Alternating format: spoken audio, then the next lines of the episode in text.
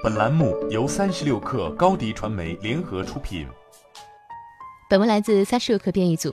如果你尝试过改变自己迷恋手机的习惯，但是失败了，或者是认为与手机建立一个愉快的、健康的、可持续的关系听起来很困难，那今天这里就有几个改变彼此关系的合适方法，一起来看看吧。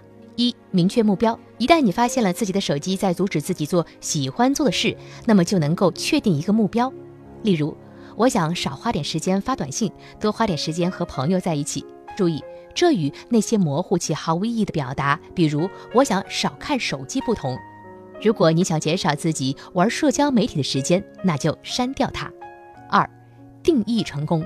什么会让你感受到成功？一定要有现实意义，可能是一口气读完一本书，或者是过一个快乐的、有生产力的、有意义的周末。而如果你认为自己见到一个特别的朋友会令自己快乐时，就可以将成功定义为在下周的某个时间与他一起喝咖啡。如果你想读完一本小说，那么就可以每天晚上读一章。三，容易一点，你可以试着只凭意志力改变某个习惯。但是这看起来不会很有趣，而且通常不会起作用。相对而言，消除你试图改变的习惯的触发点，并为你想要养成的习惯添加触发点，是更有效的选择。也许你计划在睡前读会儿书，但是总是被手机分心。首先移除触发点，在卧室以外的地方给手机充电。其次，添加一个新的触发点，将一本书放在床边的桌子上，通常是之前放手机的位置。那么，当你下意识要去拿手机时，就会拿起这本书。四，慢慢来。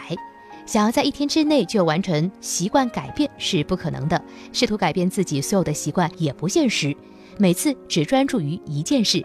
今天你可以花五分钟时间盯着窗外，而不是不停滚动着手机屏幕。也许周末的早晨，你可以等到早餐后再拿起自己的手机。也许你可以在某个小时内查看邮件三次，而不是二十次。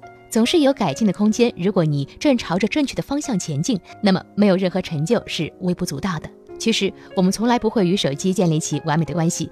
关键是要清楚明白健康的关系是什么模样，在自己偏离轨道时，及时拉住自己。如果意外情况发生了，不要气馁，深吸一口气，继续前进。好了，本期节目就是这样，下期节目我们不见不散。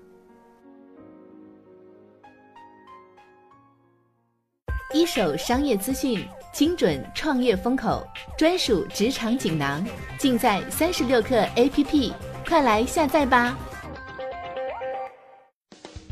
高迪传媒，我们制造影响力，用最专业的态度为企业提供视频、音频全流程解决方案。商务合作，请关注公众号高迪传媒。